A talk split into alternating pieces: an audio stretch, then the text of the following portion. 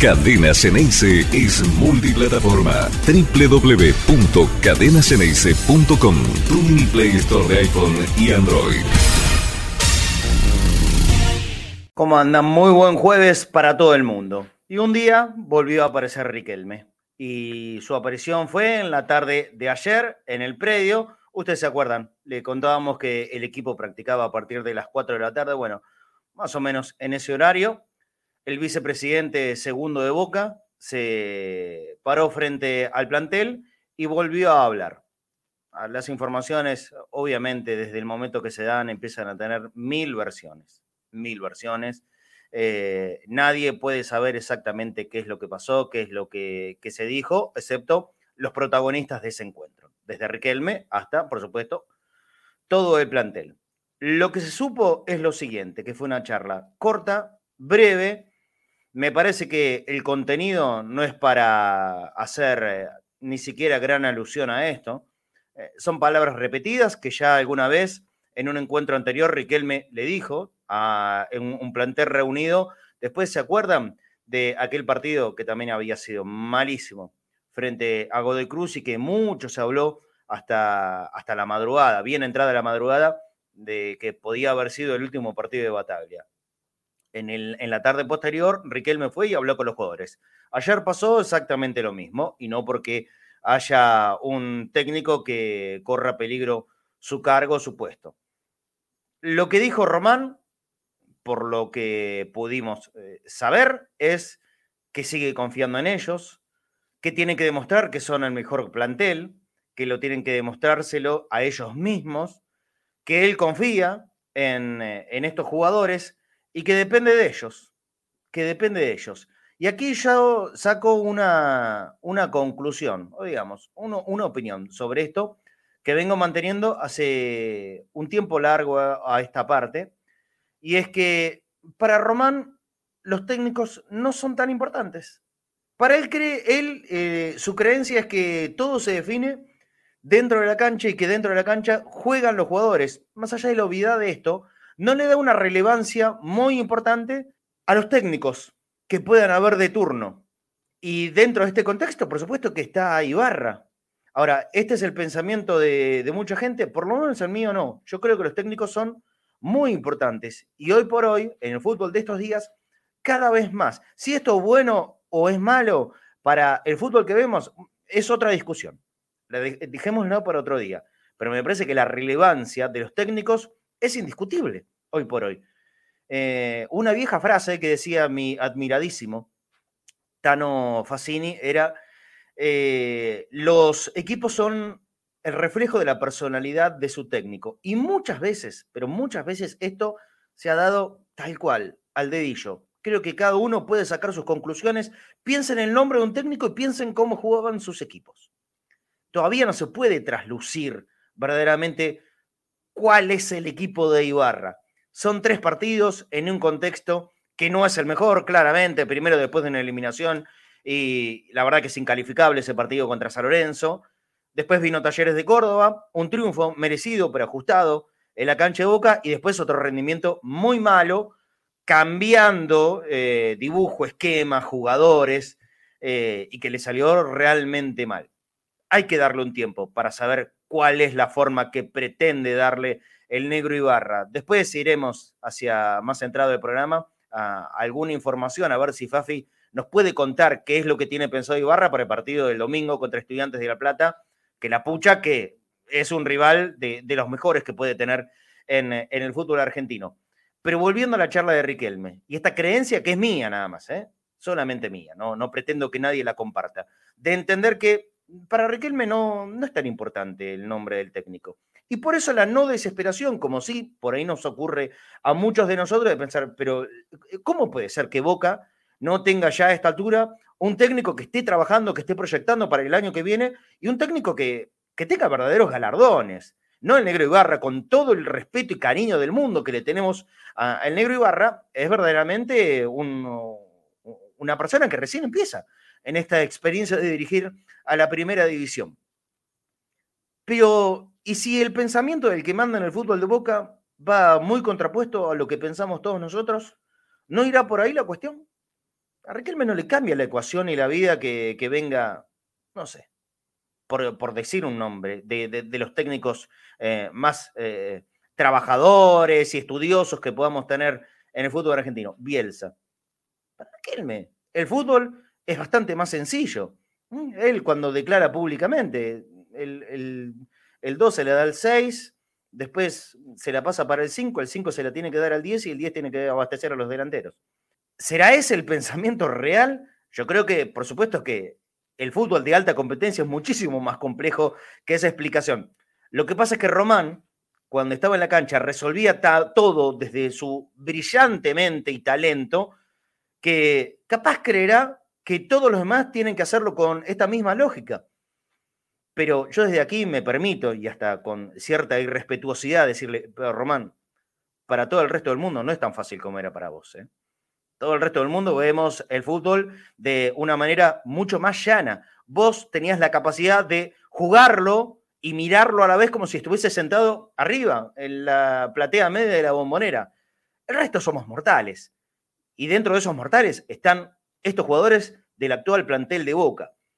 Por eso me pregunto, ya para terminar esta pequeña editorial, ¿habrá servido realmente esas palabras ya repetidas al plantel de Boca? ¿O este equipo, este plantel, necesita de otra cosa? Este equipo, este plantel, necesita de un impulso muchísimo más elaborado desde eh, un hombre con verdadero liderazgo desde la dirección técnica. Elijas el estilo que elijas. ¿No será eso lo que hace falta? ¿No será que ya a esta altura los jugadores necesitan que alguien les apriete las clavijas de una manera diferente? Más allá de la sencillez que pueden llegar a tener en la lectura, Seba Bataglia, el Negro Ibarra o hasta el propio Román.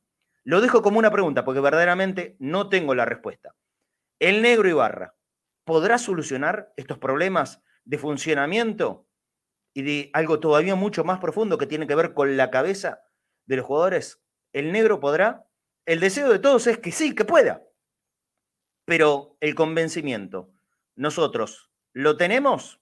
Se los dejo como pregunta y también como un disparador para que también lo puedan ir comentando en el programa del día de hoy ustedes, aquí en el chat en vivo, por supuesto. Y saludo a mis compañeros. Hoy volvemos a la normalidad del Conectados. ¿Cómo andan, muchachos? Muy buen día. Hola, Flaco Fornés. Marcelo, ¿cómo estás? Hola compañeros, ¿cómo están? Muy bien, Claudito Brambilla también ahí poniéndose los auriculares. Claudio, muy buen mediodía, ¿cómo andás? ¿Cómo te va? ¿Cómo andan? Lo único que les voy a decir una sola cosa, no contraten Movistar TV que es horrible, es malísimo, es malísimo, es malísimo, es malísimo, malísimo, malísimo, malísimo. Te enojado, Claudio. Eh, hola, Seba Rosa, ¿qué haces? ¿Cómo andás? Muy buen mediodía para vos. Esta se me parece. A ver, Seba. Ahí está. Sí, ¿cómo están? ¿Qué haces, Seba? ¿Todo muy bien? Muy bien. ¿Te queda alguna reflexión sobre esto que dije? Y, esta posibilidad de, por lo menos en, mi mirada, ¿no? Eh, de entender que Riquelme tal vez tanta importancia como le damos nosotros, no le da a los diferentes técnicos. ¿Cuál es tu opinión de esto? Eh, puede ser, igual yo sí creo que durante la etapa tanto de Russo como de Bataglia, que fueron más largas, yo sí veía eh, movimientos coordinados, algunos más, algunos menos, pero sí había movimientos coordinados del equipo y había una idea clara. Yo lo que sí siento es que se terminó el ciclo de Bataglia en un momento en el que la idea estaba muy clara, empezó el de Ibarra y todavía no terminamos, creo que eh, la gran incertidumbre, no terminamos de entender si, eh, si lo de Ibarra es un interinato y si e incluso dentro de este interinato, llevamos tres partidos y, probados eh, cuatro o cinco esquemas, digamos, más o menos. E, y, no solo esquemas, sino ideas distintas, propuestas distintas dentro del partido. Entonces, eh, no se termina de construir nada, digamos. Acá no hay una continuidad en la cual tres partidos seguidos eh, se intentó algo y bueno, no funcionó, pero se le dan, perdón, me pareció el pechicho. Eh, es, de ahí, estamos bien. No se le da continuidad a una idea que, aunque sea, aunque no funcione, todos sabíamos que funcionara o no, el 4-2-4 del otro día no iba a volver. Sí, eso, eso estaba clarísimo, que era, que era por primera y, última vez. Y antes de jugarlo, ¿eh? Antes de jugarlo. sí, sí, por eso. Y yo por ese dibujo era para ese partido y nada más. Y yo lo dije acá el, lunes temprano, que no me, no me cerraba, que en un proceso que está comenzando, poner parches. Siendo que además Boca, si bien siempre tiene exigencia, no tiene la exigencia de otros momentos, por ejemplo, de tener que clasificar a la Copa, pues ya está clasificado, se puede tomar ese pequeño tiempo de intentar construir algo. El tema es si se, está, si se aprovecha ese tiempo para construir. Sí, eh, aprovechando el, saludo del Pichicho que estaba en tu casa, Seba Rosa. Sí, sí, sí. Sí, mandale por favor un feliz día. Eh, hoy es el Día Mundial del Perro, me acaba de decir Dania Cornero. Así que obviamente todo esto, sépalo usted, fue preparado. Estaba A elaborado así. Claro. claro, Feliz día para el perrito o perrita. Eh, día para Rosa. entonces, que anda por y, acá. y para todos los perritos del mundo que son lo mejor que hay en la vida. El que tiene un perro realmente eh, cuídelo y aprovechelo, porque no hay nada, nada, nada que te vaya a dar más cariño y amor incondicional que un perro o una perrita. Yo no puedo porque vivo en una casita así de chiquitita. Eh, pero mm, les puedo asegurar que, por ejemplo, mi mamá, que tuvo, empezó a tener perritos de, grande, le cambió la vida y para bien, para bien. ¿Quién pueda tener un perro que, adopte, eh, lo que sea, pero que lo cuide mucho? ¿Te parece, Seba? Vayamos al tema, porque sé que tenés un informe eh, largo y, bien elaborado respecto de lo que fue Boca el otro día, que la pucha que sí nos dio material para preocuparnos, ¿no es cierto? Todo tuyo. Sí, no sé si es necesariamente tan largo, porque van a ver que hay, pero sí con mucho material. A ver, dale. ¿Por qué? Porque hay imágenes que voy a mostrarles que son repetidas. O sea, repetidas es calcadas pero en distintos momentos del partido, para mostrar cuando hay un error, pero constante, ¿sí? Que no se corrige. Em, bueno, Argentinos juega con este esquema que es, ¿sí? Podríamos decir que es un 3-5-2, pero que con pelota va cambiando y se para 4-4-2, esto lo explicó. El informe de Pancho sobre Argentinos Juniors fue, creo que el mejor que le, escuchamos, fue impecable, un conocedor al detalle de Argentinos Juniors. Le gusta y, nos explicó todo, cómo se iba a parar con y sin pelota, dónde iba a atacar, todo. Impecable. Entonces, no, no voy a andar mucho sobre eso porque ya Pancho lo hizo perfecto. Quiero decir algo antes, antes de que sigas. Eh, la, gente que eh, le está mandando saludos a Ramírez, Orsine, etcétera, etcétera, no sean malos. Vos sabés que yo lo pensé y no lo quise decir. No Vos sabés que yo lo no pensé, lo quise decir. Dale, perdón, la, verdad me, me, estaba desconcentrando. vamos al informe. Son jugadores de boca, no, no sean así. Mirá si el día de mañana Orsini te clava uno o dos el domingo y hay que arrepentir. Feliz día, Norby. No sean así, ¿no? Porque aparte, porque si seguimos sumando nombres, no, no, dale, dale. Vamos adelante, Seba. Claro, vamos, vamos a ser siempre respetuosos con, con, los jugadores, por lo menos de mi parte siempre lo van a encontrar así. Bueno, acá un poquito era Boca de rato salía a presionar, jugando casi mano a mano en el fondo, ¿no? Sí, sí. Eh, y un buen movimiento muy interesante de argentinos era que cada rato lo que, lo que hacía era uno de los dos delanteros, fíjate, uno está con Rojo y el otro con Zambrano en este caso, siempre que uno baja, el otro sube, ¿sí? Algo que, por ejemplo, en Boca no se vio, ¿sí? En Boca chocaban de rato los delanteros, se pisaban en zonas, en cambio en Argentino está muy bien trabajado, que cuando uno baja y el otro sube. Y a, y a eso iba yo también con esto de construir. ¿Por qué? Porque no es, ser técnico no es tirarlos, no, no es decir, bueno, van a jugar ustedes 11, listo, me voy a mi casa. Claro. Y se terminó. Hoy lo, debatíamos un poco en el WhatsApp, pero también lo charlábamos con, por Twitter con Pancho. Digo, Argentinos hace eh, un año y medio que viene trabajando Milito con este estilo y los jugadores ya conocen qué es lo que tienen que hacer cuando el movimiento del compañero es uno o es otro.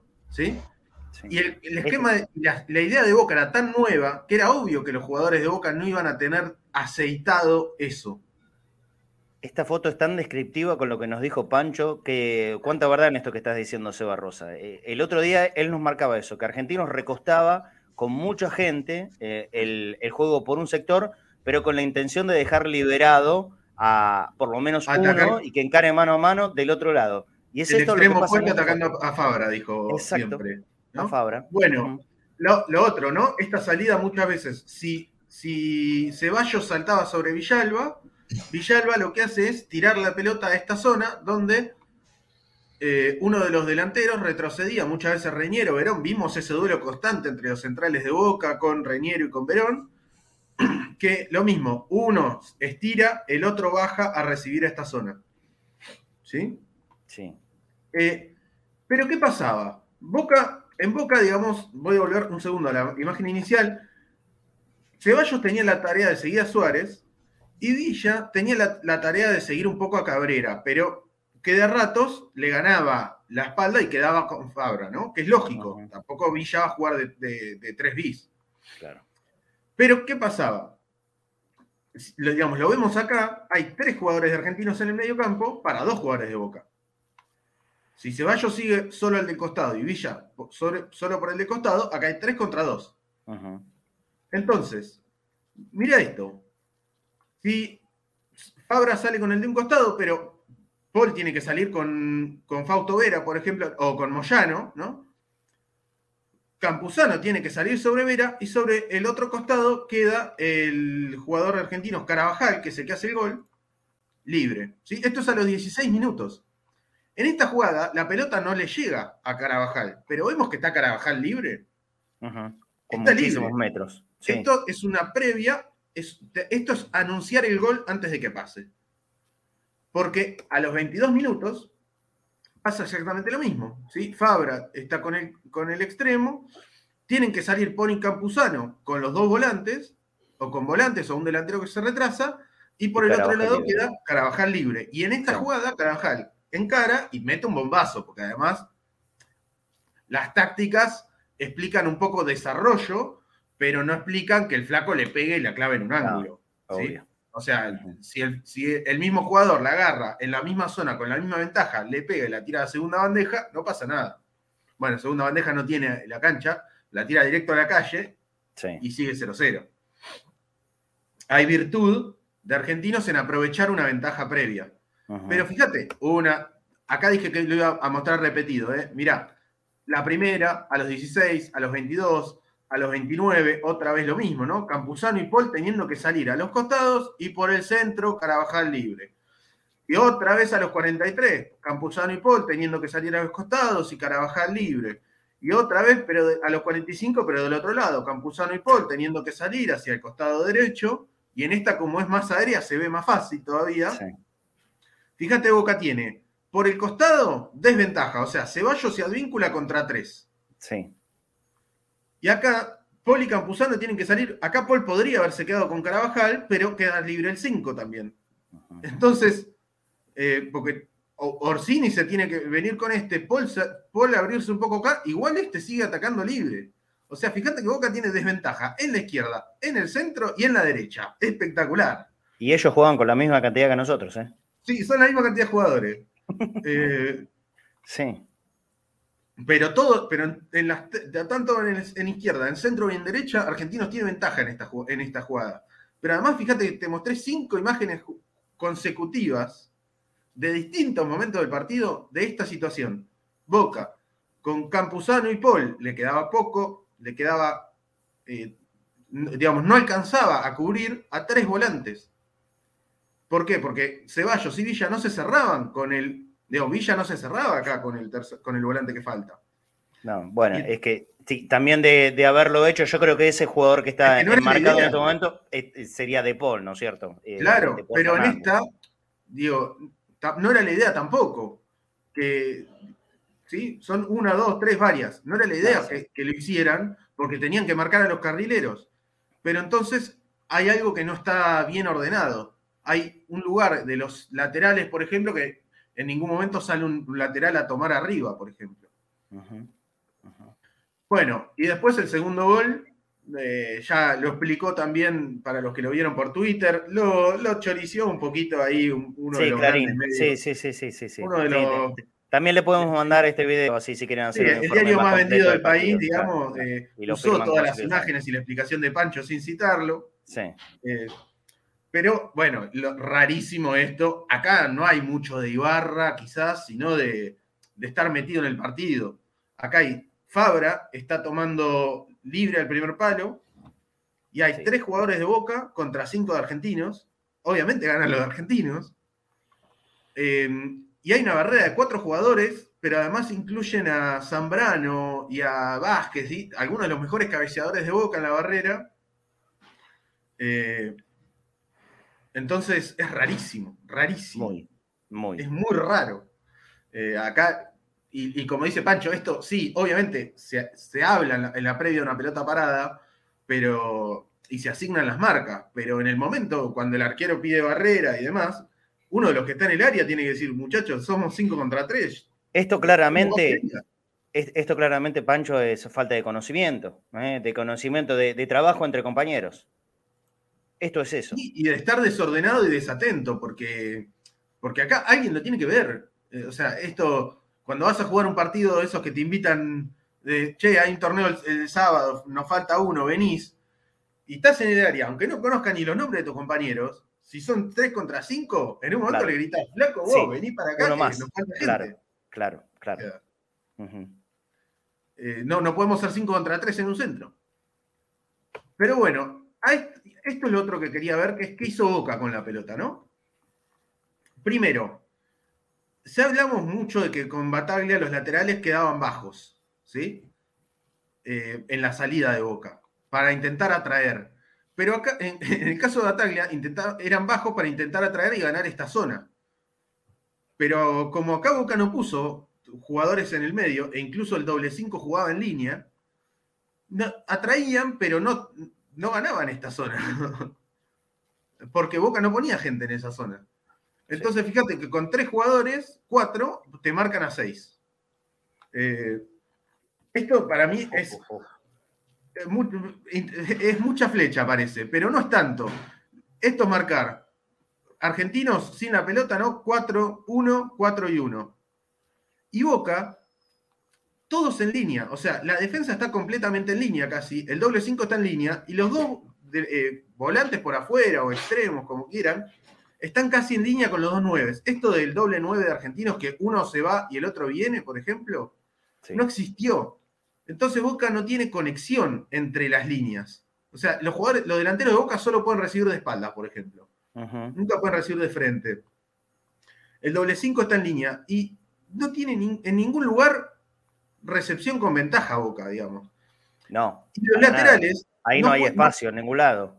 Y los laterales no están participando del juego en esta jugada. Digo, Advíncula podría estar un poco más arriba, Fabra también. Y mirar lo eh, cortito. que está... y el otro y buscar entre líneas.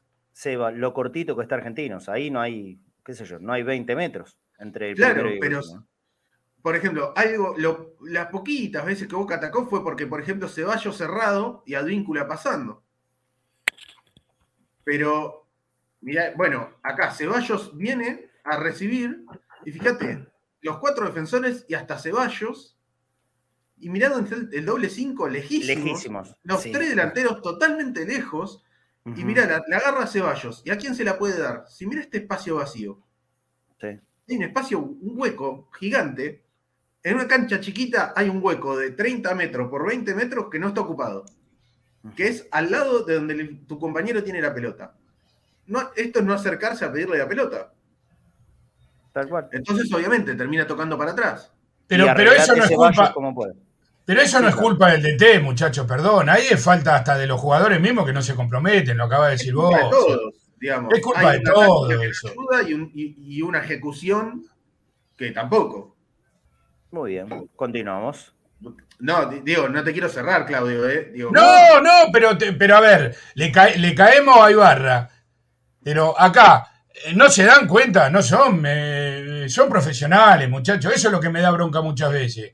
El, el DT está para dar opiniones, para armar el equipo, yo lo entiendo. Pero muchas veces se cae Maduro que los dos cinco no pueden estar tan pegados. Ellos mismos lo tienen que saber que no pueden estar tan pegados a, a los cuatro defensores. Eso lo sabe un chiquito de una escuela de fútbol. Muchas veces Seguí, Seba, seguí, seguí, seguí, No, es que estoy de acuerdo, eh. mirá, todavía no llegué a un error, a un tipo de error que es completamente individual que voy a marcar.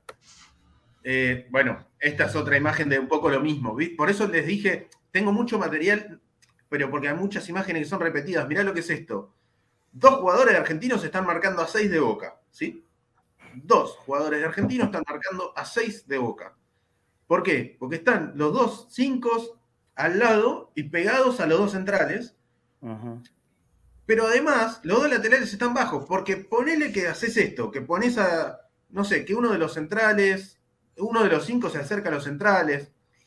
Ahora, Advíncula podría estar mucho más subido y se vaya buscándole la espalda a, este jugador, por ejemplo, digamos, intentando picar entre, entre el 3 y el 6, ¿no?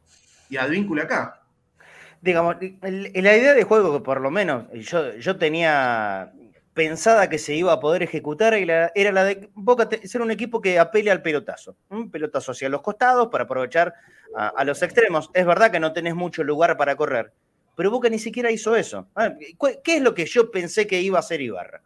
Eh, si, jugamos con dos tipos tan verticales como Ceballos, como Villa, buscar el pelotazo a ellos y que de ellos, de, una, obviamente, deriven en un centro para los grandotes. Por eso cuando yo vi esta formación dije, bueno, para, pensando en la cancha de Argentino Junior, tal vez no está mal. Ahora, pero si lo ejecutás de esta manera. Bueno, Marce, Boca tiró seis centros en todo el partido. Boca promedia más de 20 centros por partido. El promedio de Boca es tirar más de 20 centros por partido, 22. ¿Cuántos tiró? ¿Cuántos tiró? Tiró seis, incluyendo la pelota parada. ¿eh? Una locura. Contando la pelota parada, centros. Pero para, para, ¿Es, eso qué tiene que ver? ¿Con virtud de argentinos que, lo, neutralizó para que no pueda hacerlo? ¿O, todo error nuestro? Porque un pelotazo, a ver, por, más neutralización. No, centros, estoy hablando de centros, o sea, de lo que se cuenta, centro, si, si, Zambrano la tira larga o Rojo la tira larga, no es un centro, es un pelotazo. Claro, claro. en el último tercio del campo, meter la pelota al área. Por Pero ni siquiera el pelotazo estuvo como alternativa, Seba, el otro día. Eh, no, y también falló, de, hecho, un solo duelo aéreo de cada delantero y lo perdieron los dos. Eh, bueno. Perdón, ¿no? Una cosita. Sí, David, ¿cómo estás? ¿Qué tal? ¿Cómo están, chicos? Buenas, buenas tardes. Este, yo noto que Boca el otro día volvió a caer, más allá de lo que está marcando Seba muy bien tácticamente, que, que hay un desconcierto importante volvió a caer en, el partido con San Lorenzo y en, la falta de también de, o sea, a, esta, a este declive en lo táctico que tiene el equipo se le nota también una falta de ganas, ¿no? De, entusiasmo, que en la bombonera por lo menos lo había suplido a esta falta de, táctica, capaz que tiene, o de tiempo, de armado que, que tiene el Ibarra, lo había suplido con ganas y con ganas mereció ganar contra Talleres. Yo acá, en esta foto que está mostrando Seba, lo veo al changuito mirando para abajo. acá creo que es Villa también con la cabeza baja. O sea, veo un equipo eh, que está eh, desconectado, ¿no? Más allá de, que, de las falencias tácticas que muy bien marca Seba y que puede haber, pero me, encuentra encontrar un sentido a, lo que, a lo que vi el otro día con Argentino Junior. Yo creo que la palabra es frustrado. Bueno, puede ser. puede ser. yo, comparto, ¿eh? yo comparto y creo que tiene en parte que ver con esto de no tener en claro qué es lo que tengo que hacer. ¿sí? Cuando el equipo no tiene ideas, o sea, hoy, hoy, porque yo repito, para mí tenía un techo bajo, pero digamos, no, era. Eh, no, yo coincido plenamente con esto que vas a decir. pero había una idea clara. Yo vine acá un montón de veces a explicar que en el ciclo de Bataglia había una idea clara. De que Paul se ponía en un lugar intentando que Villa juegue mano a mano. La apuesta era que Villa quede mano a mano, pero se hacían cosas pensando en poner a Villa mano a mano. Acá no se tenía claro dónde tenían que ponerse los jugadores, o por lo menos no pareció que estuviera claro. Entonces eso también es realmente frustrante porque justamente Argentinos es un equipo que eh, en ese sentido es bastante, bastante claro en, cómo juega. Juega casi siempre bastante parecido, hace mucho tiempo que vienen entrenando juntos y tiene ciertos pases, ciertas cosas en salida, sé yo, que ya todos sabemos más o menos qué es lo que hace. Em, bueno, y esto es, esto, por ejemplo, a esto iba con errores más también individuales. Em, quiero marcar, por ejemplo, el, perfil de Zambrano. ¿sí? El perfil es cómo está perfilado. eh, está perfilado al revés. Él es derecho. se para para, el zurdo ahí. Está parado como si lo estuviera encarando a rojo. Obviamente nunca va a poder dar un pase hacia adelante, pero además se saca opciones de pase. Es mucho más difícil para él meter el pase de zurda, pero además se saca opciones de pase porque tiene menos cancha de frente. ¿Sí? Se está sacando posibilidad de tener la cancha de frente por estar parado al revés. Y más de una vez pasó que desde acá le quiso tirar las pelotas a Fabra y esta pelota, por ejemplo, se la tira a Fabra y se la deja atrás y genera que Argentinos te venga a presionar. Y miren que no es una vez. Acá lo mismo, digo, viene Campuzano, se acerca, no hacía falta que se acerque, pero si se acerca, los dos centrales se tienen que abrir mucho, como hace Argentinos en salida, se tienen que abrir para separar a estos dos, a estos dos delanteros que presionan, para evitar la presión. Para salir jugando, o sea, tiene que recibir Zambrano o Rojo y llevar, romper esa línea de presión. Y si está parado al revés, Zambrano le facilita la tarea que lo marca, porque acá, ¿qué pase puede hacer si está perfilado de esta manera? Solamente a Campuzano o a Rojo. Eh, en cambio, si estuviera perfilado al revés, digo, mirando con el cuerpo hacia el campo rival eh, y perfilado para su derecha, incluso puede tirar un pelotazo cruzado si lo presionan mucho. Claro. Pero como está, no puede tirar el pelotazo cruzado porque encima es derecho. Qué buen detalle, Seba. Qué bárbaro. no, el perfil de Campuzano me sorprendió porque jugó casi todo el partido mirándolo a rojo. Cada vez que le daban la pelota miraba a rojo. Y esto me sorprende a mí, porque fíjate. Seba, pero, perdona, Seba. ¿Sabes por qué pasa eso? Porque estamos acostumbrados a jugar por la izquierda. ¿eh? Pasa eso porque estamos acostumbrados a jugar para el pelotazo a, Villa. ¿eh? No estamos acostumbrados en este equipo para jugar por la derecha. Claro, puede ser, pero justamente, digamos, estamos hablando de Zambrano, que si en, sus buenas características tiene que no, no es un burro con los pies para nada. Al contrario, claro. Estamos hablando de un jugador que no tiene mala técnica y que. Tiene buen pie, Está más jugando que otros, que otros centrales. Pero el otro día, porque esto no es que lo hace siempre, esto lo vi particularmente el otro día. Fíjate que en esta jugada está los dos centrales, eh, los dos delanteros que presionan están abiertos. Zambrano podía venirse para adelante. Eso obliga al Senco a salir con Zambrano y ya quedan mano a mano Vázquez y, y Orsini. Fíjate que si él estuviera bien parado, en vez de pararse para la izquierda, pararse para la derecha, da tres pasos para adelante y se pone en la zona esta, que la marqué con una cruz de no vino para acá, no hizo esto, tocó para rojo. Si él hace tres pasos para adelante, obliga al 5 a salir con él y los dos delanteros están mano a mano. No, incluso si quiere abrir para Villas, también está mejor en, la cruz que hiciste vos que estando atrás. Los cuatro están en posibilidad de mano a mano, los cuatro de Está tres pasos para adelante y, tiene pelotazo a Villa. Sí. Claro. Pero no lo hizo. Y no rompió. Y justamente Zambrano se caracteriza por hacerlo. Bueno, eso, Seba, es algo también que se nota que el jugador de Boca le cuesta, eh, está lateralizando constantemente, le cuesta ir adelante. El otro día, el, único que hizo un par de veces fue Campuzano, ¿no? O sea, paradójicamente, que se mandó al ataque y trató de sacarse un tipo encima o de romper línea para adelante con la pelota. Después siempre son, es un juego muy lateralizado, con poca profundidad y, vuelve, a, vuelve a tener la falencia que tenía antes el equipo de Batalla, que entraba poco por, por interior, ¿no? Sí, totalmente. Es que acá directamente ya hay una decisión, digamos, de no poner nadie en esta zona, además, ¿no? Porque, bueno, ¿qué terminaba pasando? Villa jugó así. Tremenda. Villa tremenda, jugó así. Todo el partido. Cinco parece Messi, parece, Messi en la selección, ¿se acuerdan? Cuando agarraba la pelota y. Eh, pero, esta imagen, Seba, en el segundo tiempo se repitió un montón de veces. Claro, pero, el tema es que. Un montón. ¿eh? Si hay, cinco con Villa, ¿por qué no hay uno de boca acá? Y para que Villa pueda tocar y tienen que llegar.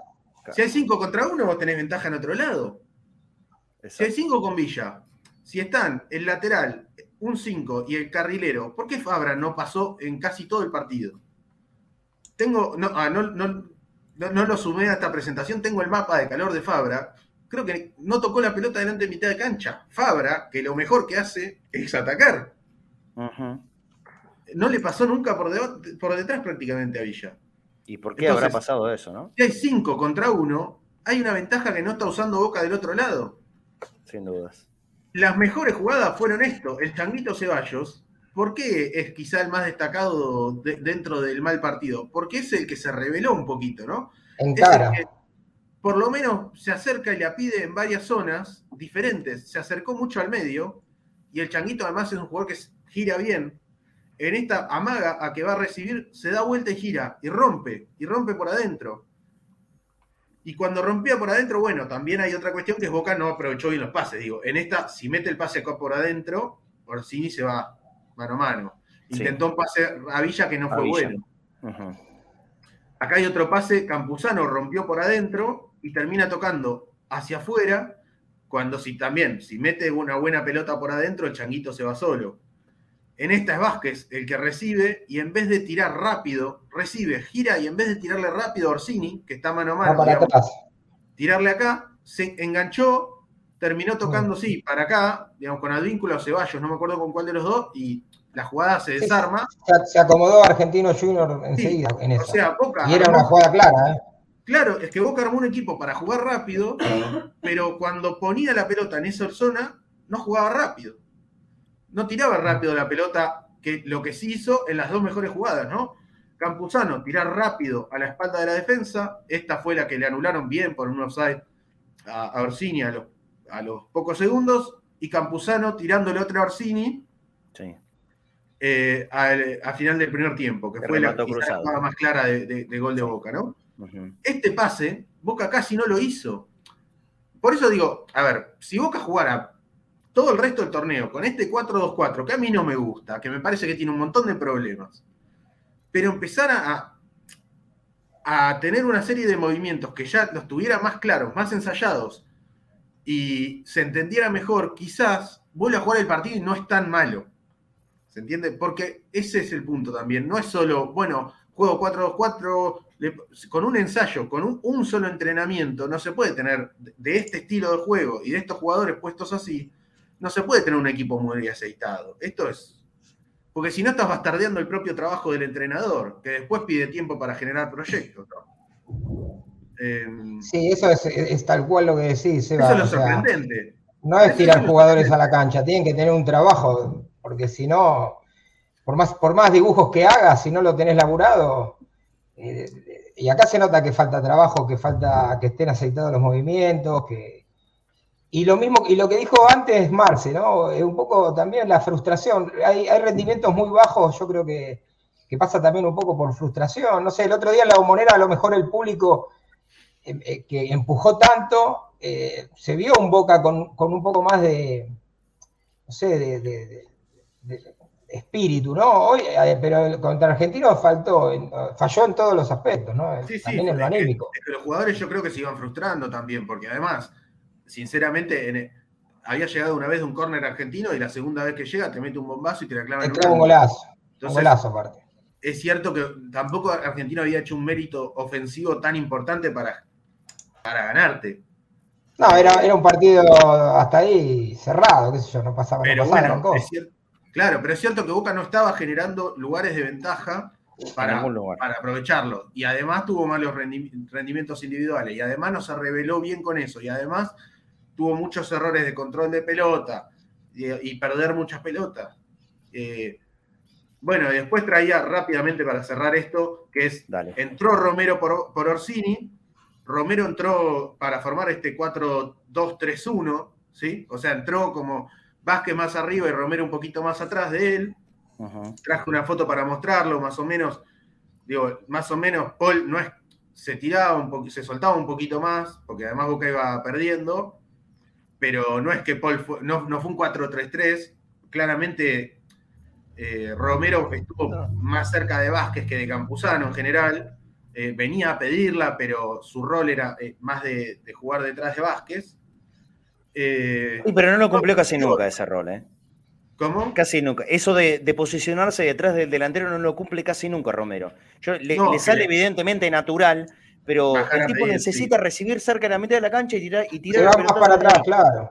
Él tira pelotazo desde, casi la mitad de la cancha o atrás de la mitad de la cancha. Eh, de hecho, fue su pelotazo más, eh, más claro, fue casi 10, 15 metros por detrás del medio campo. Un, un pelotazo cruzado que le fue, creo que a Villa, ya ni me acuerdo quién era el que estaba en ese momento eh, sobre la izquierda del ataque de Boca. Sí, sí, sí. Eh, a, él no le sale, evidentemente no le sale. Lo mandan a jugar ahí, pero atrás del 9 él no quiere jugar, no se siente cómodo. Él necesita tener la cancha de frente. Entonces, por eso me parece que estamos equivocando. Estamos equivocando la posición a donde va Romero. Y quiere pedir mucho, quiere tocar mucho la pelota, ¿no? La pide constantemente y para eso se acerca al 5. Claro. Eh, no tiene, digamos, la paciencia de esperar a que llegue el momento que, él tenga la chance cerca del 9. Y bueno, para finalizar, hizo después este cambio medio sorprendente, digamos que es, pone a Ramírez en vez de Villa y lo tira a Ceballos a la izquierda. Sí. Romero pasa a ser casi un extremo derecho con, con todo lo extremo derecho que puede ser Romero, que tiende a cerrarse e irse para atrás. Ya lo hablamos el, lunes respecto al partido con Talleres. Pero así todo, este cambio por lo menos le permitió que eh, Cabrera no, no pudiera bajar con Ceballos porque tenía que estar con Ramírez. Y le permitió a Ceballos jugar un poco más libre contra Minizales que lo que jugó Villa. Y creo que se vio un poco, también por esa rebeldía que, que dije de Ceballos, que en los últimos 20 minutos Ceballos en esta zona de la cancha fue que generó un poquito más de desborde, más de movimiento. Y acá lo muestro solamente para mostrar que claramente después pasó a ser una especie de 4-3-3, ¿no? Los cuatro defensores, los tres volantes y los tres delanteros. Sí, pero que en un 4-3-3 no esté Villa, eh, la verdad que. Es raro, sí. Sí. Eh, pero bueno. Es rarísimo. Eh, un poco. Un poco ese fue el repaso general. impecable. impecable. Había mucho material para hoy.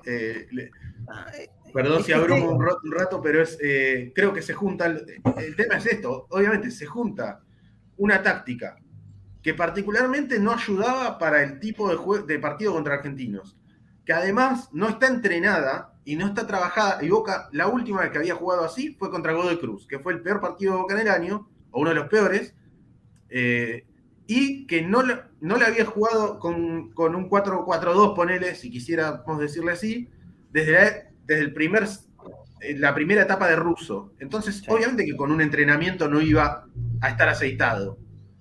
Eh, y después, bueno, que además a eso le sumamos errores individuales, desatenciones grandes como el del segundo gol, es un combo explosivo. Sí. Eh, ¿Para qué tanto análisis? Dice Darío Buffet para aprender, para no repetir. Claro, para, entender un poquito más del juego. Yo, yo por lo menos cada vez que lo, que lo saco al aire a Pancho y a Seba aprendo. Yo no, creo saber porque, seguramente vos son los más difíciles de volver a ver, pero son los más importantes de volver a ver. Cuando uno se equivoca. Seguramente vos, Darío, tenés en claro todos los errores de Boca. Yo no, yo la verdad, eh, por ejemplo, este detalle que marca Seba del posicionamiento del perfil, que toma Zambrano a la hora de la salida y cómo se encierra él solo el, camino posible como para tener la cancha de frente, y realmente en la cancha uno no, no lo ve, no lo tiene tan claro. Entonces está bueno eh, poder hablar siempre con gente que sepa más que uno. Y Seba sabe más que, más que yo seguro. ¿eh? Y, entonces por eso le, damos la chance de ponerlo al aire aquí. Nos tenemos que poner de acuerdo también qué queremos muchas veces nosotros. ¿eh? Eh, porque se queja mucha gente del puterío y, que siempre hablan lo mismo, que los canales antiboca y bla, bla, bla, bla, bla, bla, nunca hablan de fútbol. Acá les proponemos hablar de fútbol. Hablamos de todo en general, ¿eh? Hablamos de todo. Todavía no puede estar saliendo al aire Fafi porque está volviendo de seis a recién para su casa.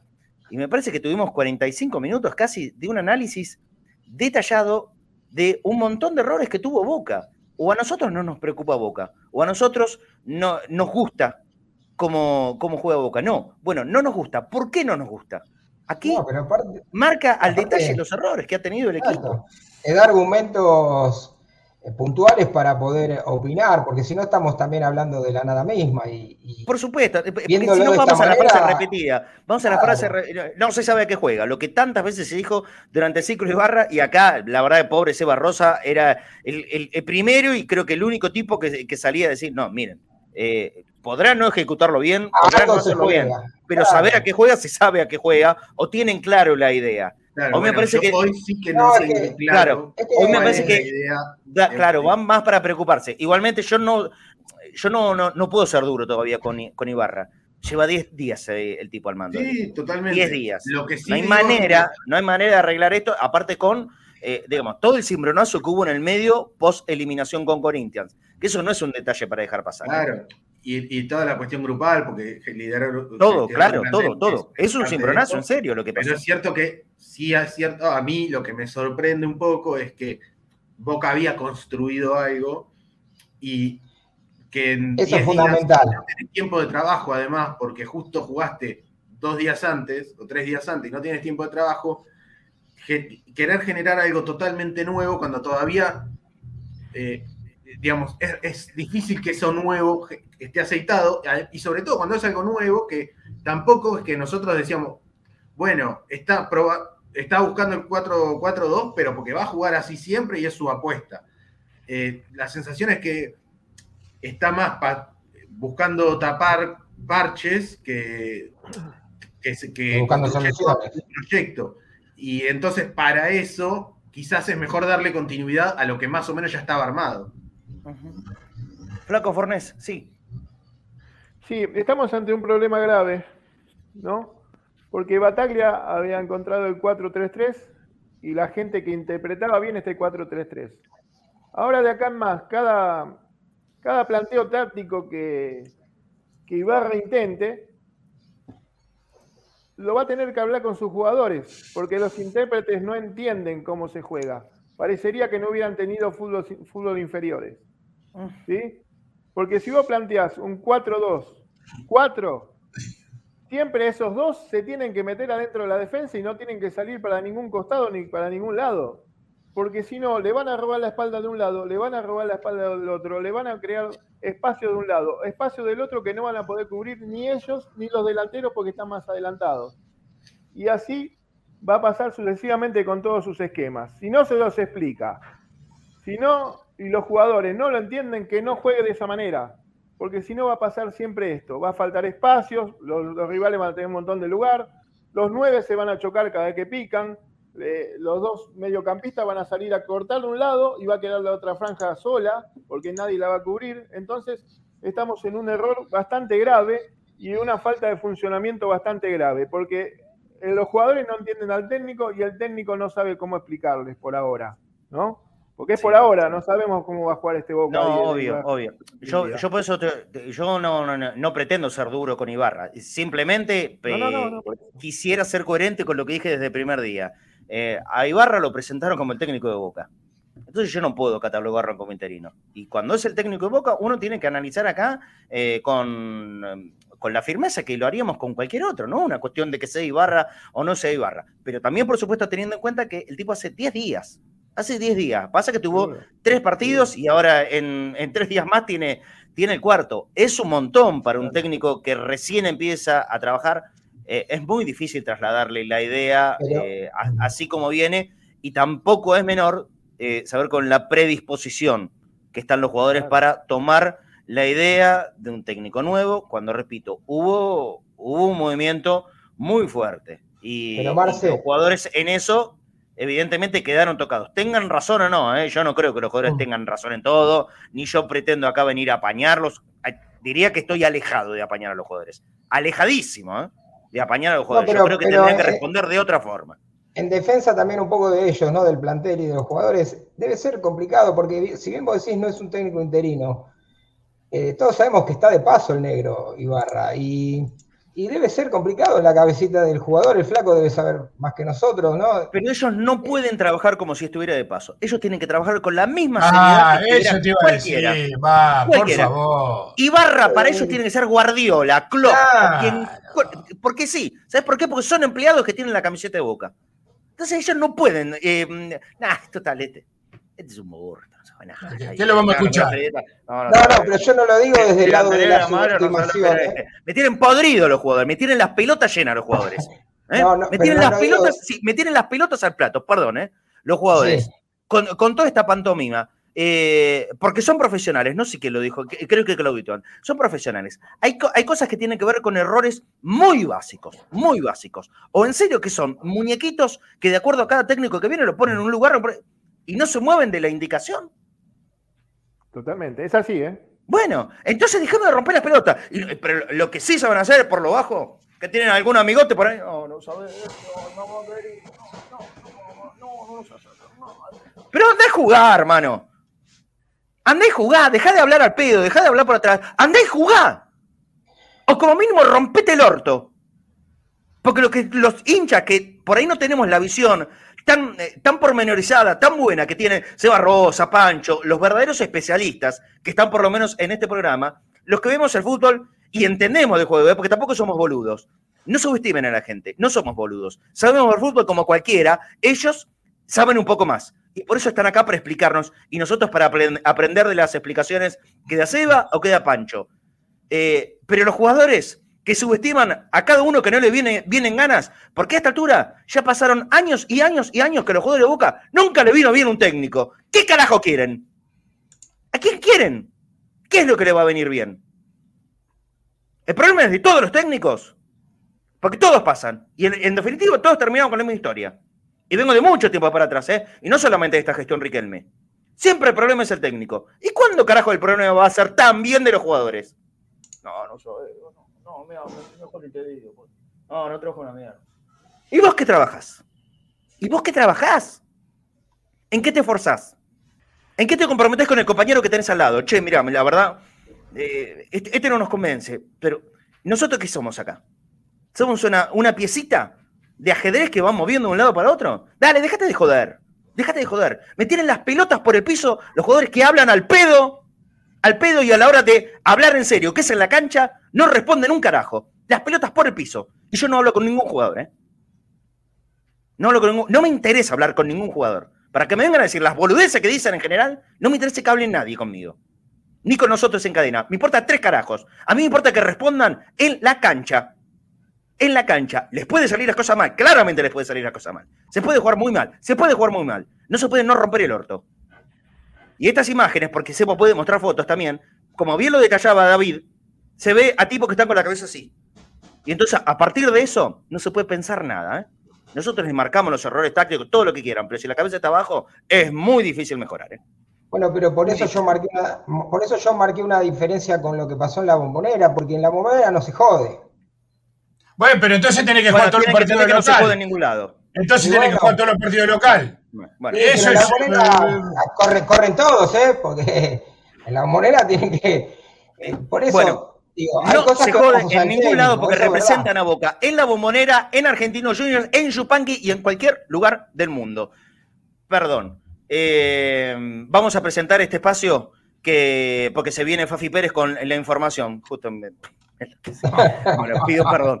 Eh, con los amigos de, de Chango Más ponemos eh, aquí el banner. Eh, no te quedes sin efectivo. Si andas necesitado de plata, puedes acercarte a cualquier sucursal de Chango Más, en donde estés, e ir a las cajas y puedes obtener hasta 20 mil pesos en efectivo. Este es una, un, buen beneficio que te da Chango Más para poder hacer. Y por supuesto, les recordamos las ofertas que tienen los días lunes y martes. 15% de descuento para jubilados. Hoy, eh, hoy por hoy, los jubilados que ya están mal de hace cuántos años en este país.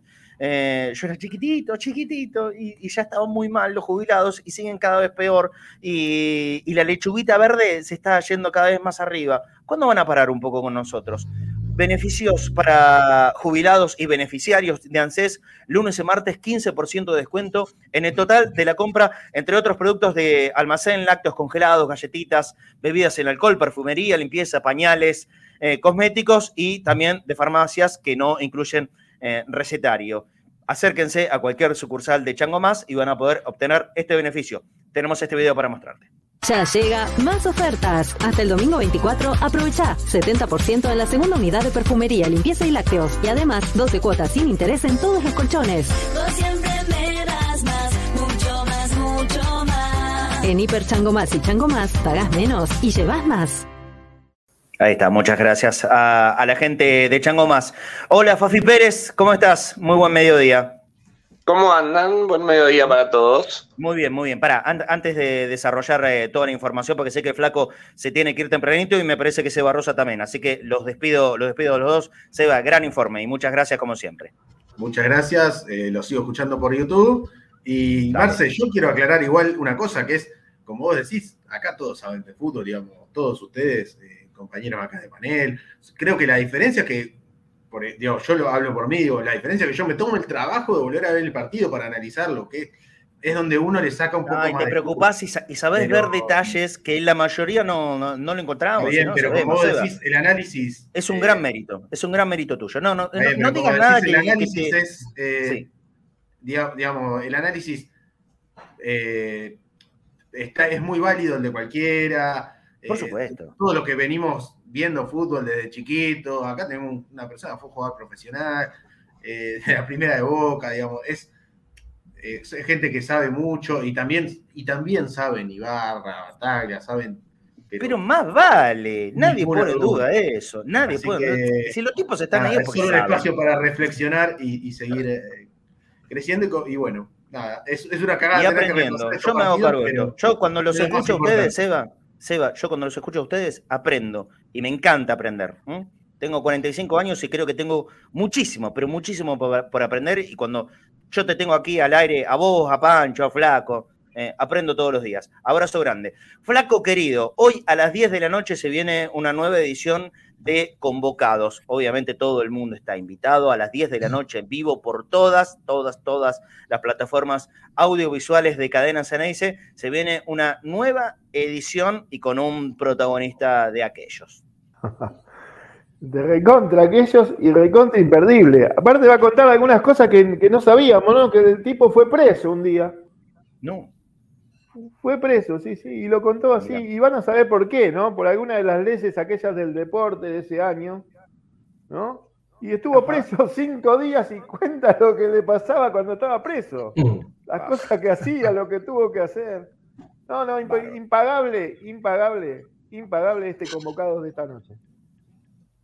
Bueno, esta noche entonces se está cortando la, conexión con el flaco. Yo te mando un abrazo grande a las 10 de la noche. Ahí vamos a estar firmes como hicimos el jueves pasado para ver esta nueva edición, nuevo capítulo de Convocados, el número 2, acá, por supuesto, en Cadena Ceneice. Te mandamos un abrazo grande, flaco. Nos quedamos un rato con los muchachos. Bueno, que tengan buenas tardes. Los espero a la noche. Abrazo grande. Se me cortaba a mí, me dicen. Bueno, espero haber eh, vuelto con normalidad. Ahora sí, eh, Fafi. Vamos, eh, vamos un rato con información, lo más importante que haya que saber del equipo. Ya comentamos eh, esta, esta charla cortita, breve y que para mí, la verdad, no, no es para hacer mayores comentarios de lo que le dijo Riquelme a Plantel ayer. Sí, bueno, entonces no, no, no agregamos. Eh, sinceramente, Fafi. motivadora y no mucho más. Fafi, querido, sinceramente, ¿eh? Acá no, no, tenemos compromiso con absolutamente nadie. Yo no digo este mal. A, mí me gusta que Riquelme se comprometa y hable con los jugadores. Me parece que es lo que. Ya, ya lo hemos hablado por privado esto. Claro, pero eh, decirle ustedes son los mejores, bueno, ok. Pero ya a esta, altura, eh, me parece que estos jugadores necesitan un poquito más. Alguien que apriete un poquito más para decir, sos lindo, sos bárbaro, depende de vos. Yo creo que eh, un, apretín mm. un poquito más fuerte tal vez mm. hacía falta, qué sé yo. Por lo menos lo que nos enteramos es esto. ¿Vos tenés algo más que para agregar de esa charla? No, no, no, no. Eh, fue eh, esto que marcas vos, motivadora, así como lo hizo después del partido contra Godoy Cruz y así como cuando viajó a, La Paz en el partido contra, de, contra Stronges. Eh, no, se me fue contra Oliver Rey, perdón.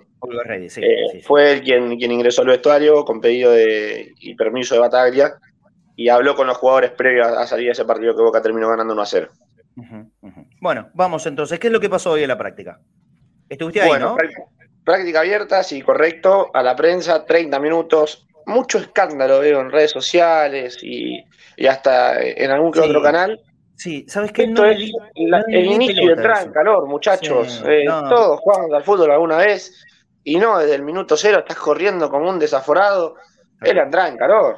Tienen suerte de estar ahí, Fafi, porque los mandan, porque los mandan, no tienen idea, no tienen ni idea. Lo eh, que... los comentarios vienen, vienen de, las redes sociales. Yo no creo que, que, subió la imagen, que eh, ese mi radi, Emiliano no tiene mala intención, eh, para nada. Pero pongo, te diría que las manos en el fuego. No, no lo conozco, más allá de, una, de una buena relación.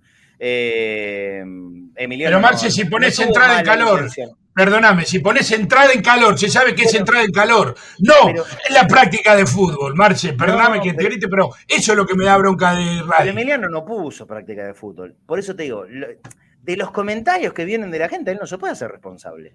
No, no, no. No se puede hacer responsable. Bueno, entonces se arma una pelota, ya bastante lío. Eh, hay en boca siempre, todos los días con, alguna ocasión diferente. Eh, no provoquemos algo que no tiene sentido. Por eso, sinceramente, no hice ni la menor mención. Es obvio, esto es una entrada en calor. Lo que se abre a, a la prensa, que es un ratito, la práctica abierta, no es como las viejas prácticas abiertas, cuando Bianchi hacía desde el primer minuto y hasta el final todo el entrenamiento de Boca. No, las prácticas abiertas ahora son muchachos, entren 15, 20 minutos, máximo 20 minutos, con las cámaras, tomen un par de imágenes, ¿para qué? Para poder ponerlo en los programas de televisión o los que quieren subir a Twitter. Eso tiene que ver con un, gesto de onda. ¿Se, entiende? Un gesto de onda de boca que abre un poco las puertas, pero eso no significa que trabajen a, esa velocidad eh, en los entrenamientos. Obvio que no es así nosotros también tenemos que poner un poquitito de acá, ¿no? Eh, para no, no seguir incrementando el quilombo y no darle de comer a los que ya sabemos que están esperando esta carroña. Depende también un poquito de la gente. Tuvo que salir Fafi, ahora, ahora va a volver. Pero a Marce que en Marce, pará. Sí. déjame, déjame dos minutos, claro, porque Gustavo Díaz nos está matando a nosotros. No sé quién es, Gustavo Díaz es un fenómeno. Que somos hermanos, no, banco a Gustavo Díaz. Es un capo, es un capo, es un capo. Dale, dale, dale, dale. No, lo que yo quería decir que, que hay una grieta también en las redes que es, insoportable ya, insoportable. Eh, a ver, pongámonos, aclaremos una cosa, las elecciones son el año que viene, muchachos, ya está. No, no, hablan, hablan mal de gente que le dio muchas cosas al club también. Eh, eh, con tal de, embanderarse políticamente atrás de una idea, le pegan a cualquiera, hablan cualquier cosa de cualquiera, cansa, loco. Mira, hoy, me, escribía un amigo em, que vive en México que no es Claudito Aucielo, eh, y yo le hacía un comentario respecto a esto, porque no, lo triste es que no solamente es una cuestión del mundillo de redes, que en definitiva es, es chiquitito, por más que sea mucha gente, es chiquitito. Eh, pero Boca, Boca se está volviendo un lugar que, se va a desangrar en eso. En esa pelea interna se está desangrando, porque cualquier tema, cualquier tema, desde el más mínimo hasta el más importante, está metido y atravesado por las opiniones políticas. Increíble. pero eh, llevando al límite de exageración. Eh, se cae el aguatero. Ah, no, lo que pasa es que el aguatero venía de la gestión Angelici. y el gorro primero. pero, porque y si no del otro lado, no, lo que pasa es que el pocito que estaba en la cancha, que hizo caer el aguatero, es responsabilidad de Riquelme y de Amial. Entonces estamos ya en el nivel de ridículo. Todo es ridículo. Y Boca se desangre en eso. Yo quiero decir lo siguiente, eh, voy a dar mi opinión. Muchos le esperan. Eh, yo no tengo banderías políticas, no tengo banderías políticas, pero apoyé y apoyo a, esta gestión actual. Siempre, toda mi vida, he sido muy crítico de Angelici, desde antes que se presente como presidente de Boca. Porque la verdad, yo conocí a Angelici igual que lo conoció el 99% del mundo Boca. en, en, el momento que era tesorero de la gestión AMIAL, estamos hablando ya por el año 2010, 2011 eh, lo conocí ahí y cuando se negó rotundamente, evidentemente por mandatos ajenos, a renovarle el contrato o hacerle la firma de, extensión de contrato, en ese momento era la intención por cuatro años de, Román. Y él se negaba, tanto es así, que renunció a su cargo de tesorero y después por el teje y maneje político que en ese momento Ameal, ante el fallecimiento de Pedro Pompilio, se había quedado como presidente, pero casi con una comisión directiva armada por el macrismo, y Angelici eh, hace que eso sea una convulsión interna. Eh, bueno, toda esa situación se termina definiendo con la firma de Amial por un empate en comisión directiva, los votos a favor, los, votos en contra, y, el voto de Amial, que valía doble, que valía doble, hizo que Riquelme eh, pueda firmar ese contrato por cuatro años. ya ese primer paso de Angelici a mí me cayó mal, me cayó mal. Desde ese mismo momento, yo a Angelici no lo quise nunca. Y durante los ocho años que fue presidente de Boca, tampoco estuve de acuerdo generalmente en todas sus decisiones y sobre todo en lo que exponía públicamente. Esto de que la bombonera se iba a transformar en una cancha de tenis y que iba a quedar como museo. Para papá, la bombonera en mi casa. Bueno, puedes hablar que en mi casa vos vas a armar una cancha de tenis. Entonces, que quede claro cuál es mi postura. Ahora, pero que esto me lleve a no criticar lo que veo mal de la gestión actual de Ameal y de Riquelme en el fútbol en particular, porque este es un programa que hablamos de fútbol, en el 99% de su contenido. Hablamos de fútbol, entonces evidentemente tengo que hablar de Riquelme como gestión. A mí no me pareció todo mal lo que hizo Riquelme, tampoco me pareció todo bien. Pero es una crítica desde el lado que yo venga acá a decir, no, Riquelme Román es el ídolo de Boca y hace todo bien y me embandero y soy un soldado de Román. No, yo no soy soldado de nadie. Yo soy soldado de mi hijo, nada más. No, Marce, pero por eso, cuando la No, no, déjame terminar con esto. Déjame terminar con esto. Yo soy soldado de mi hijo, perdóname, David. Soy soldado de mi hijo. Yo soy papá de un nene que tiene 15 años. Al único que voy a defender con sangre en mi vida es a mi hijo. Nada más. Después, soy tan hincha de boca como cualquiera de ustedes.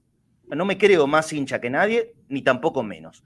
Soy socio de boca desde que tengo siete años. Y después estuve tiempo sin ser socio por problema de guita.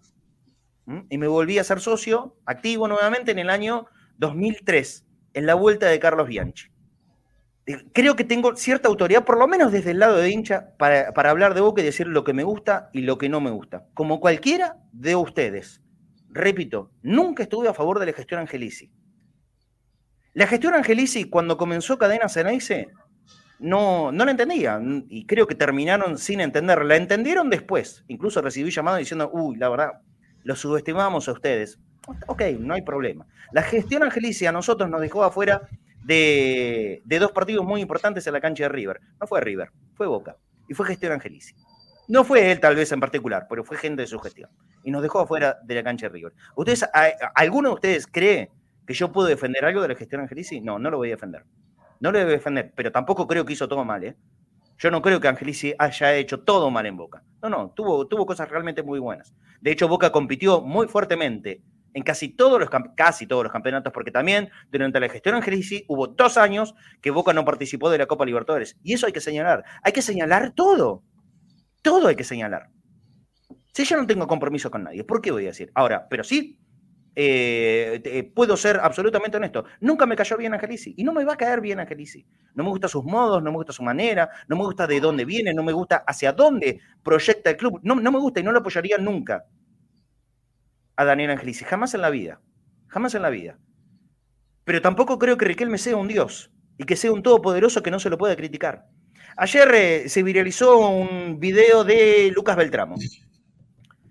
¿Dónde? A ver, se anima, según su punto de vista, a, criticarlo a Riquelme. No, no, no sé muy bien. Ah, pero le cayó una bandada de, muñecos que, que lo atacaron por todos lados y empezaron eh, tweets del 2012, 2013. Pero, ¿cuál es el problema de hacer una crítica? O todos tenemos que creer que Riquelme es un dios. Riquelme no es dios. Riquelme es uno más como nosotros. Riquelme es una persona que es un ídolo de Boca, que ha sido un jugador inmenso, el mejor de lo que vi en mi vida. El mejor, el mejor juego que vi en mi vida es Riquelme, pero hoy está en otra función. ¿Y por qué yo puedo señalar cosas, no puedo señalar cosas que me parece que no está bien? Si lo hago desde la buena leche. Yo acá no estoy viniendo a decir Riquelme tiene que renunciar. No, no lo pienso. Ni loco se me pasa por la cabeza. ¿Cómo va a renunciar Riquelme o esta comisión directiva? No, no tiene que renunciar nadie. Tienen que trabajar en conjunto. A mí me gustaría ver un Boca unido. A mí me molesta escuchar los rumores de divisiones internas, porque digo, la puta, estos tipos llegaron acá, pelearon durante tantísimos años para estar en ese lugar. ¿Y, cómo me viene a hablar de divisiones? ¿Divisiones de qué? ¿Por qué? ¿Cuál es el sentido? Si tenemos que trabajar todos juntos para Boca, ¿sí o no? La idea no es laburar todos juntos para Boca. ¿Cuáles son las peleas? ¿Con qué motivos son las peleas? ¿Por egos? Déjense de hinchar las pelotas con los egos. Déjense de hinchar las pelotas con los egos. Y por supuesto que tampoco me gustan los trabajos que se hacen desde operaciones, desde la oposición, me parecen sucios, arteros, rastreros. Entendamos que tenemos que laburar todos juntos para Boca, por el bien de Boca. Yo no laburo para Boca, yo no estoy dentro de Boca. Yo soy un periodista, opino, soy socio. Y hago Cadena Ceneice, que es una radio dedicada 24 horas de todos los días a Boca. Y por eso me comprometo en esto. Pero desde adentro yo no tengo nada. Nada, absolutamente. Y ninguno de nosotros tiene absolutamente nada. Pero sí podemos opinar. ¿Por qué? Porque estamos en un país con democracia. Y lo hacemos desde la buena leche. Y cuando tuve que elogiar a Riquelme, lo hice. Y mostré el amor que siento por Riquelme. Pero cuando tengo que criticarlo, como son en estos momentos, ¿por qué no lo voy a poder hacer? ¿Y por qué por criticar a Riquelme tenés que ser pasible de una horda de ataques en redes sociales? Estamos todos locos. Estamos todos locos. ¿Qué nos pasa? Nos estamos desangrando entre propios hinchas de boca. ¿Qué carajo nos pasó? ¿Quién nos dividió? ¿Por qué? ¿Por la política? ¿Por la política nacional? No seamos boludos. La política nacional nos está hundiendo en un país que está cerca de la miseria y nosotros la llevamos a Boca. ¡Tan boludos somos! Boca tiene que estar al margen de eso. Boca, tiene que, Boca es, nuestra, es parte de nuestra vida en todos los días de nuestra vida. Y nosotros estamos desangrando por peleas que vienen de la política nacional. ¿Tan boludos somos? ¿Tan boludos? ¿Por, ¿Por qué permitimos esto? Dejémonos de joder con la grieta en Boca. Dejemos de pensar que cada uno de los actos que pasan en la vida de Boca tiene que ver con la política nacional. Y que si no, el Tano Quemero, o si no, Riquelme, Tristelme, el Consejo del Mate. Dejémonos de joder. Dejémonos de joder. Trabajemos para Boca. Esto es un mensaje para todos, desde este lugar. Y si yo me equivoco en algo, por supuesto que también me hago cargo. Pero lo hacemos desde la buena leche, por lo menos desde acá. ¿eh? Acá tratamos de buscar siempre, y es el mensaje que bajamos todos los días de nuestra vida, un poco unido.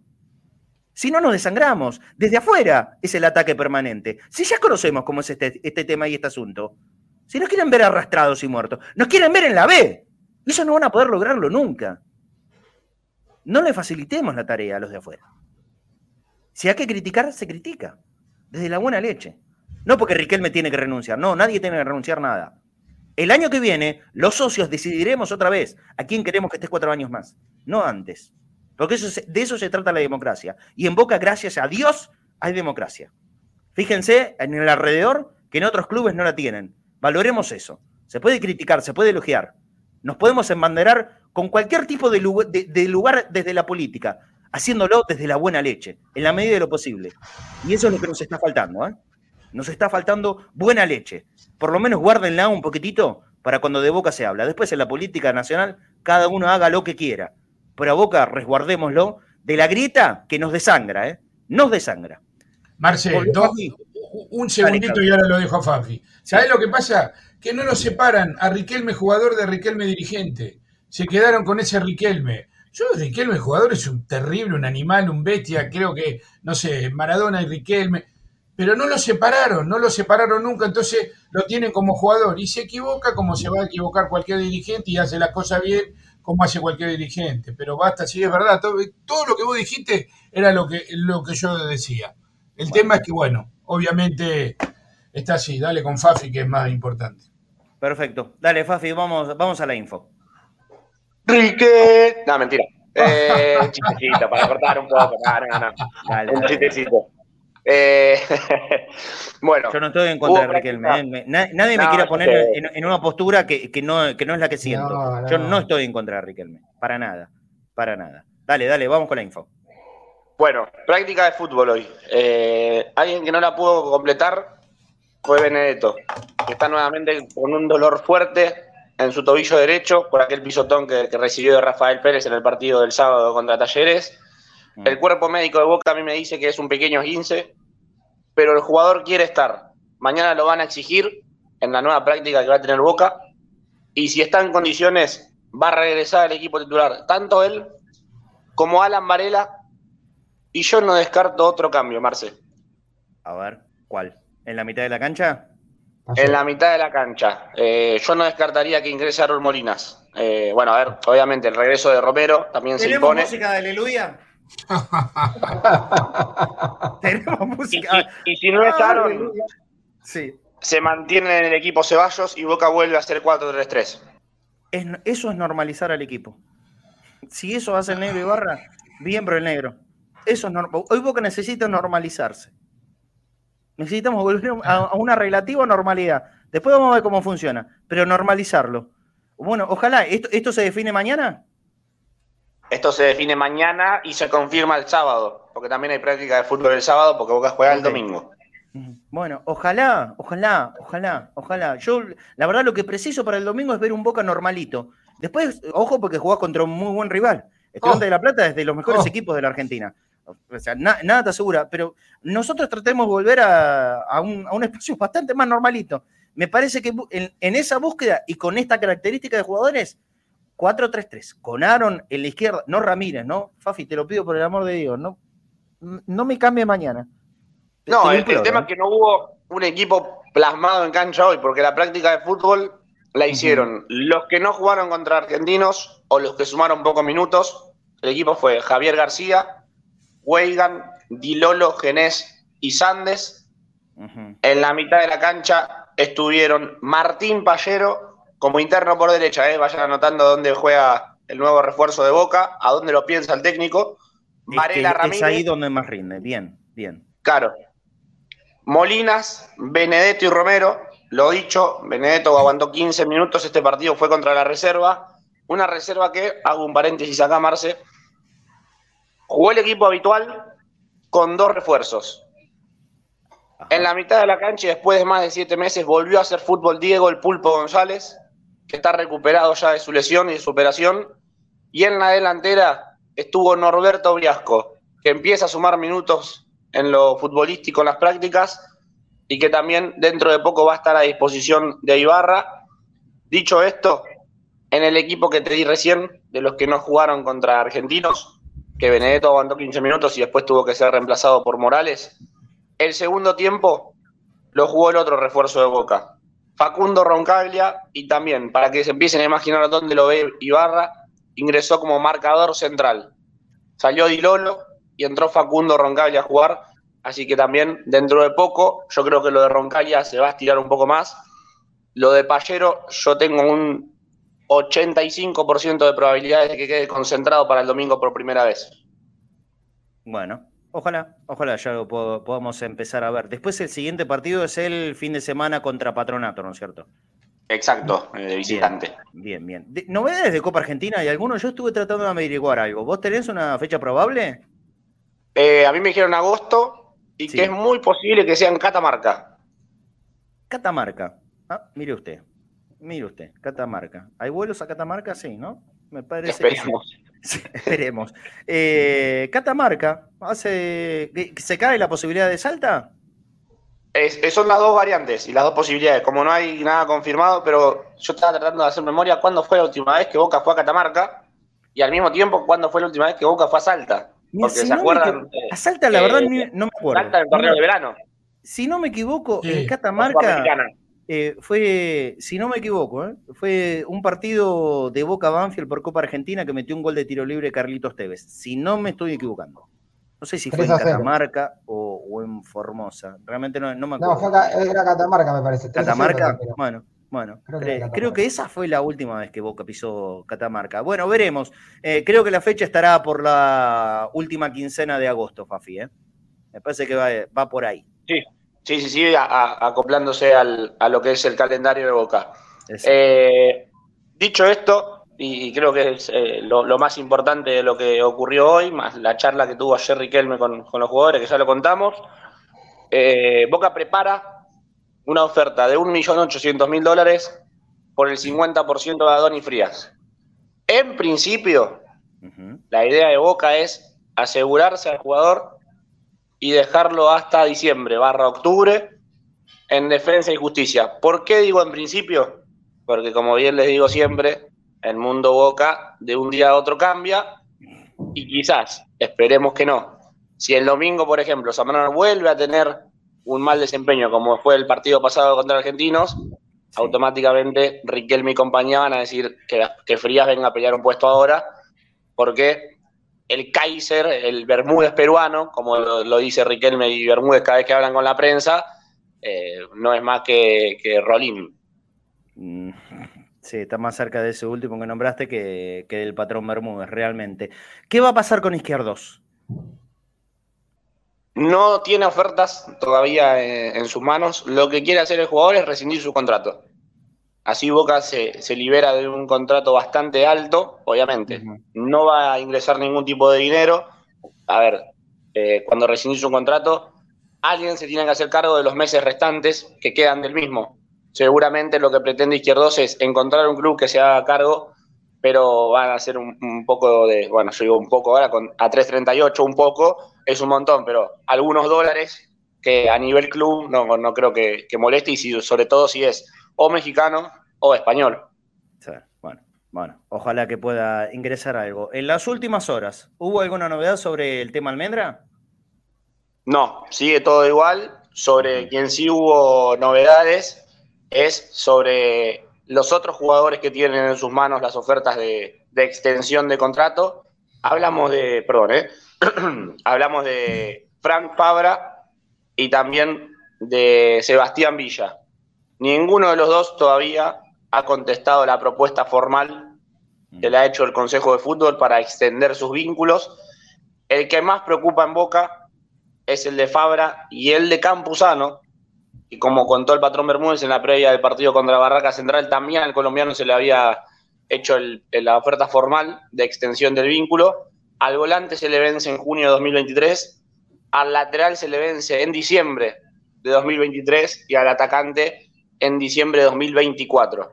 Y a mí el que más me preocupa es, Rossi. Bueno, eh, lo de Rossi como venimos contando, yo el otro día los dejé preocupados. El representante hizo una contraoferta hace dos meses, cuando fue la última comunicación entre Consejo de Fútbol y su representante, que es Agustín Jiménez. No hubo respuesta de boca y lo que te dicen desde el club es que están muy lejos de lo que pretende el representante que gane el jugador, de lo que propuso Boca en un principio y no se puede hacer alguna. Muy lejos, ¿eh? pero por eso, algún esfuerzo como para acercarlo. Yo creo que Boca va a hacer una nueva oferta, una nueva propuesta. Como siempre le digo, esto es jugando con, números, sin entrar en, en, números reales. Boca ofreció dos caramelos y lo que pretende el representante de Rossi son ocho caramelos. Ah, pero está lejísimo. Sí, eh, eh, está, claro, pero bueno, a ver, en, una negociación siempre se empieza así. Lo que pasa es que no son dos millones eh, porque, porque el otro día puse este ejemplo y leí que había impuesto Rossi le ofrecieron dos millones y quiere cobrar ocho. No, son ejemplos de caramelos. Claro, claro. No, no, pero, pero a ver, uno, cualquier negociación se empieza de esa manera. uno pide mucho, el otro ofrece poco. ¿Para qué? Para ir acercándose, pero el tema es que tiene que haber una fluidez de charla. Eso es lo que a mí me está preocupando de, cómo negocia Boca. Que no hay fluidez y después haces una nueva propuesta. ¿Cuándo se. Eh, Rossi a partir del 1 de enero puede negociar como, como jugador libre, ¿no es cierto?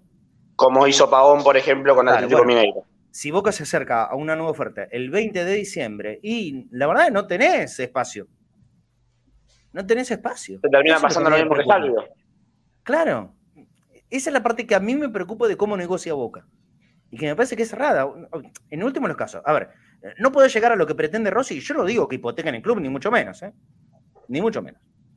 Eh, pero hacer una negociación un poco más fluida. Me parece que es importante hacer eso. o vendelo. O vendelo. Claro, o si llega una oferta, vendelo, claro. Claro, lo que pasa es que esta altura, mercado de pases. hasta el propio jugador, eh, David, hasta el propio jugador ya ni, ni, siquiera le interesa una venta por parte del club. No le mm. interesa. Porque él ya en unos meses sabe que se queda con, con su libertad, claro. ¿Eh? Y con esto especulan los jugadores. Ya lo hablamos esta Pero es como decís vos, cuanto más la estirás, eh, cuanto más la estirás, eh, va a estar en más ventaja para negociar el, la parte del jugador. Lamentablemente sí. Sí, Fafi. a ver cómo lo digo. a, Boca llegaron, a, Boca llegaron dos ofertas por Rossi hace seis meses. En Boca estas ofertas, vamos a hacer como, como se utiliza ahora, porque si es una oferta del exterior, llega por mail, no es un llamado habitualmente.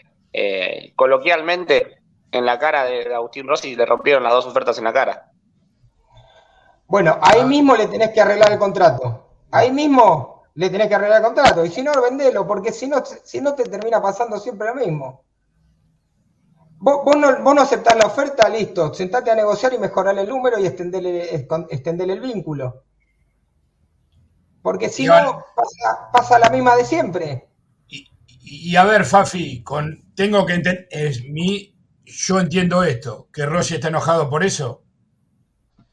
Eh, y, a ver, yo entiendo que eh, que esta no aceptación de, propuestas seguramente es porque Boca pretendía algún dinero más, pero a, lo que va el entorno del jugador es que nunca se le consultó si quería aceptarla o no, si quería negociar, si quería no aceptarla. Boca tomó la decisión eh, por, sus medios, por, sus propios medios.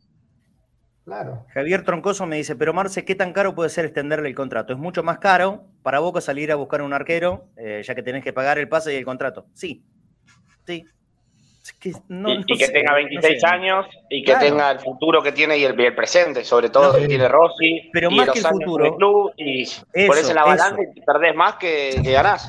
Eso, Fafi, los años de experiencia que ya tiene Rossi como arquero de Boca, que le costó afianzarse, ¿eh?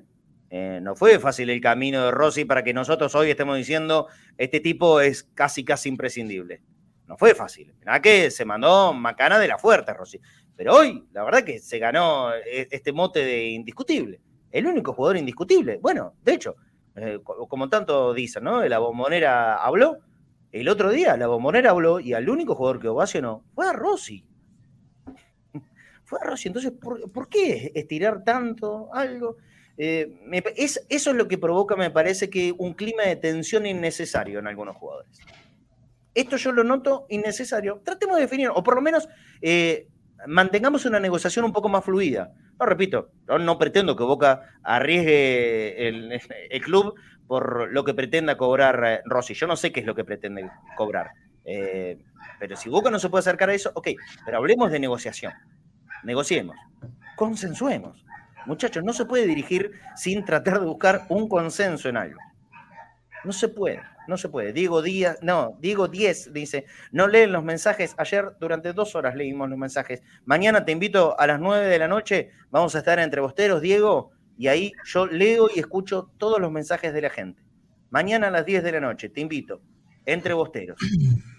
Eh, bueno, tenemos que cerrar el programa. Decime, Fafi, si, si queda algo más importante. Antes les cuento a la gente eh, que este laburo que hacemos todos los días, ustedes pueden eh, retribuirlo o colaborar con nosotros en, el alias de Mercado Pago, que es boca.cadena.ceneice. Les repito, boca.cadena.ceneice. Hoy me olvidé en todo el programa, en un momento me enojé, pido disculpas boca.cadena.ceneice. Eh, en este lugar pueden colaborar con el laburo que hacemos todos los días. Hoy, Ari, perdón, busco el, mensaje. Yo no sé si esto está bien, lo voy a preguntar a los chicos del control. Porque me pareció un delirio. Eh, si, este, si este número de las horas de en vivo, no en vivo, sino de, programación en YouTube es real. Le pido a Matu Nico que estén en el control que me conteste si esto es, es verdad. Llevamos en YouTube 614 mil horas. 614 mil horas de contenido de cadena dice en YouTube. Sí, es real. Ustedes se dan cuenta que es un delirio, ¿no? Una locura. Se, dan cuenta que estamos, completamente locos. 614 mil horas solamente en YouTube. Me hace contáramos la, la, de los cinco años al aire sin, sin tener esta, esta plataforma audiovisual. 614 mil horas, más de 3 millones, eh, 3 millones 65 mil personas ya han visitado nuestro, nuestro canal de YouTube. Lo invitamos a todos y toca la campanita para que cada vez que tenemos un, contenido en vivo eh, les pueda salir la, notificación en cualquiera de. Que no se enteren en casa porque va a salir caro el fin de. ¿Qué cosa? Y 614 mil horas, vos 612 mil seguro estuviste. Olvídate, sí, todo esto, todo esto tiene, tiene su costo, pero no, lo dudes. Bueno, así pues, 614 mil me pareció un número delirante, delirante.